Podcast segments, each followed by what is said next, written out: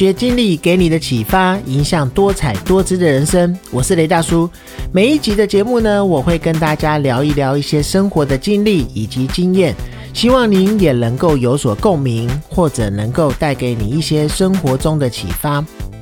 现在呢，因为疫情的关系，我们待在家里的时间变长了，再加上呢，现在天气一天比一天热，冷气使用的次数呢的时间呢也都变长了，那电费相对也都会变多。但是啊，大家有没有想过一个问题？如果呢，平时上班基本上也没有待在家里，那家里的电器都关掉了电源，但是为什么电费还是这么多？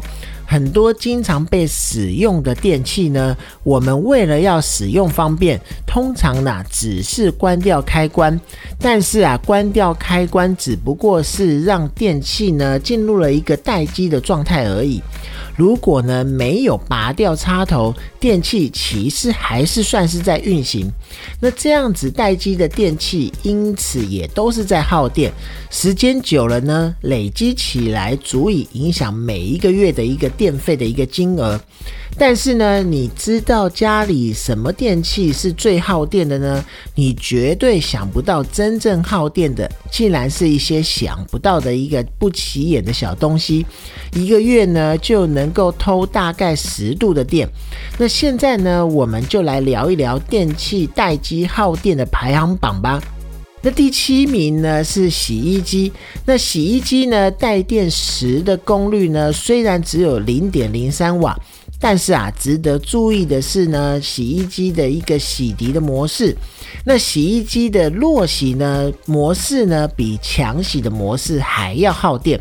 那是因为呢，落洗呢，它的叶轮旋转的一个方向转换的一个次数很多，那开开停停的一个次数也相对的就变多了。那重新启动洗衣机的电流是额定电流的六倍，所以啊，弱洗的一个状况就比强洗还要再耗电。那因此呢，大家非必要的时候就尽量不要使用弱洗的模式了。那再来呢？讲到第六名就是电视，相信呢大家看完电视就只会直接按下电视关闭的一个电源键，但是呢，你们有没有想过或者注意到电视的指示灯其实还是亮着的？这表示呢，电视机只是处于一个待机的状况。那电视待机时的功率大概是零点二瓦。那每一天累积也会对家庭的耗电有一定的影响。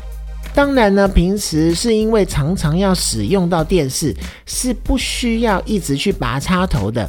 但是呢，如果有一阵子使用不到，建议是可以在看完电视之后呢，随手把插头拔掉来省电。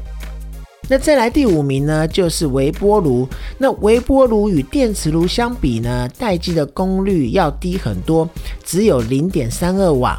而微波炉在加热的时候呢，只会加热含水的食物，因此啊，如果食物比较干燥，它加热的时间相对就会变长，所以啊，电量也会比较多。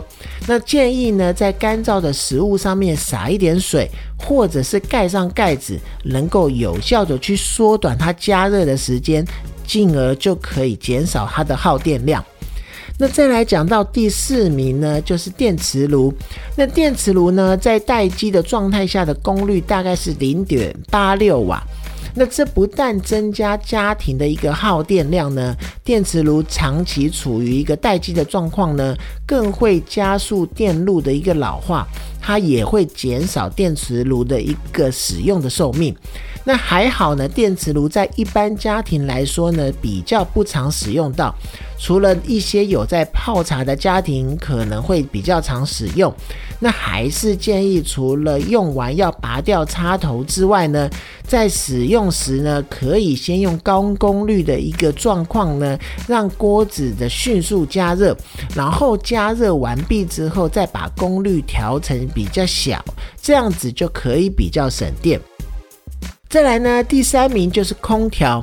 这也是我们平常会觉得它耗电量最大的。那一个功率为两千六百瓦的空调呢，它的待机功率大概是一点一一瓦。那空调待机时呢，它的电器元件其实一直都是处于一个运行的状态。这不仅是耗电，也会去增加它的一个元件的老化。进而呢，去减少空调的使用寿命。那如果啊，夏天常常开空调，建议啊，还是购买变频的一个空调，既可以省电呢，而且噪音也比较少，而且呀，也要去定期去清洗它的过滤网，以防呢脏东西去堵住过滤网之后呢，去影响一个制冷的效果。那再来讲到第二名呢，也是我们家里常常会用的电热水器。如果说呢，家中不是使用瓦斯热水器，而是使用电热水器的话呢，电热水器是我们每一天都需要用的一个电器之一。那电热水器的功率最高可以到三千瓦。由于呢使用率非常的高，若是呢电热水器整天开着。它的耗电量可以达二十度左右，建议呢不用的时候可以把开关关掉，然后在洗澡前一个小时再把开关打开。当指示表上面的温度达到洗澡适应的一个温度的时候，就把它关掉，这样子可以省不少的电。那再来讲到第一名也是很不可思议的，就是机上盒，相信呢大家绝对都会想不到。一个小小的机上盒会登上电器待机耗电量的一个排行榜，而且还是第一名。那因为机上盒正常运作时的一个功率大概是十五点四八瓦，那待机时的功率大概是十五点二瓦左右，所以啊，它待机跟正常运作它的耗电量其实是差不多的。那按待机时的功率十五瓦来计算的话，一小时十五瓦等于零点零一五度电。那零点零一五度电去乘以二十四小时，再乘以一个月三十天的话，大概是十点八度电。也就是说，一个小小的机上盒在待机的状态下呢，一个月就可以耗掉超过十度电，这是一个意想不到的数字。那遥控器的开关键呢，是不能将机上盒的完全关闭的，一定要按下机上盒的一个开关，使它完全关闭，这样子才能够彻底防止机上盒去偷电。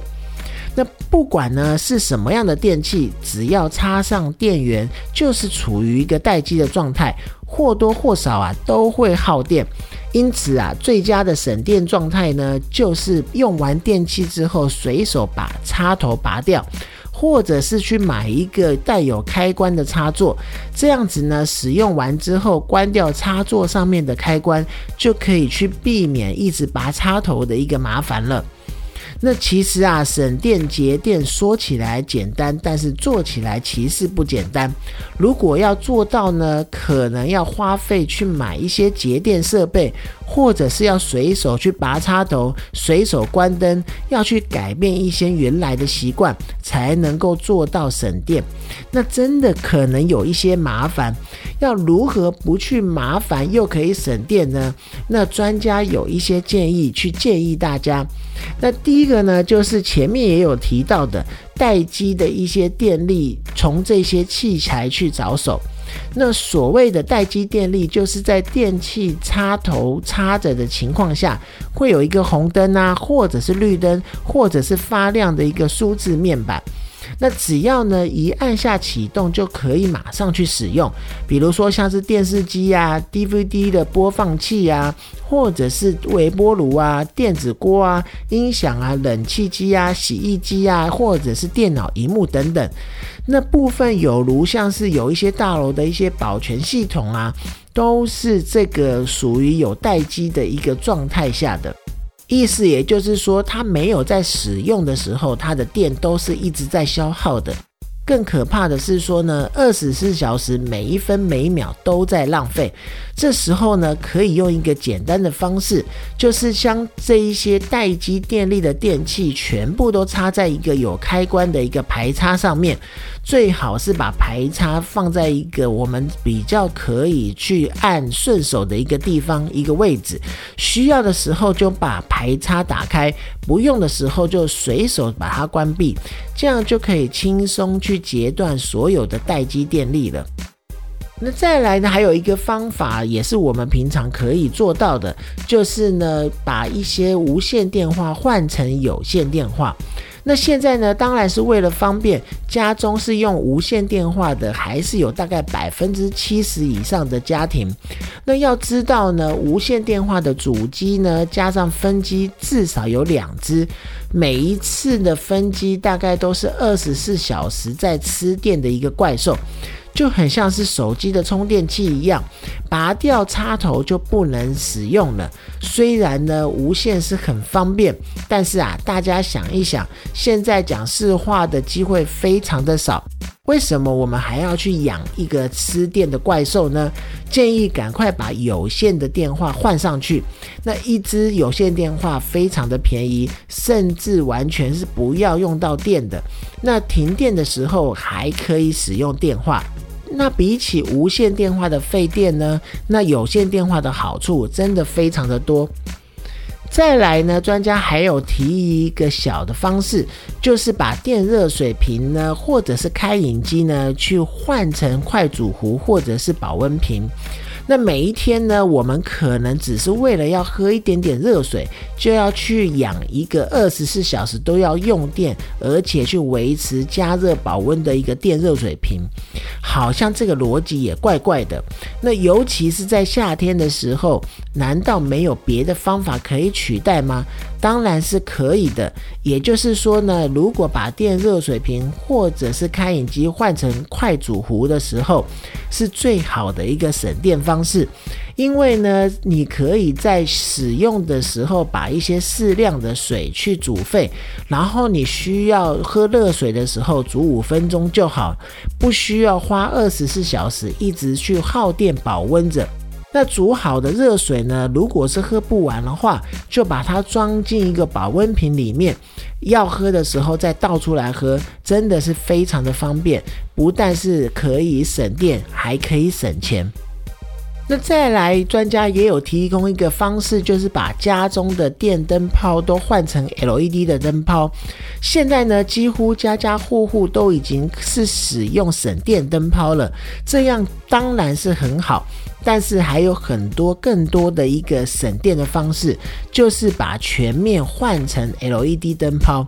那可能会有人觉得 LED 的灯泡比较贵，那当然事实上是比一般贵一点。但是呢，因为我们台湾是 LED 的生产王国，在量产之后，现在目前是越来越便宜了，而且啊，它的寿命真的也比省电灯泡更长。那现在，因为大家常常都是夜猫子，晚上开灯的时间很长。若是啊，加上如果你的室内是采光不好的话，可能连白天都需要开到灯，那电费当然就会比较多了。那如果是全面换成 LED 灯泡的话，每两个月大概就可以省下一些电费下来。其实啊，我觉得省电真的是从生活中的一些小事做起。那我个人是比较龟毛的，没有热到一定的程度，我绝对不会开冷气。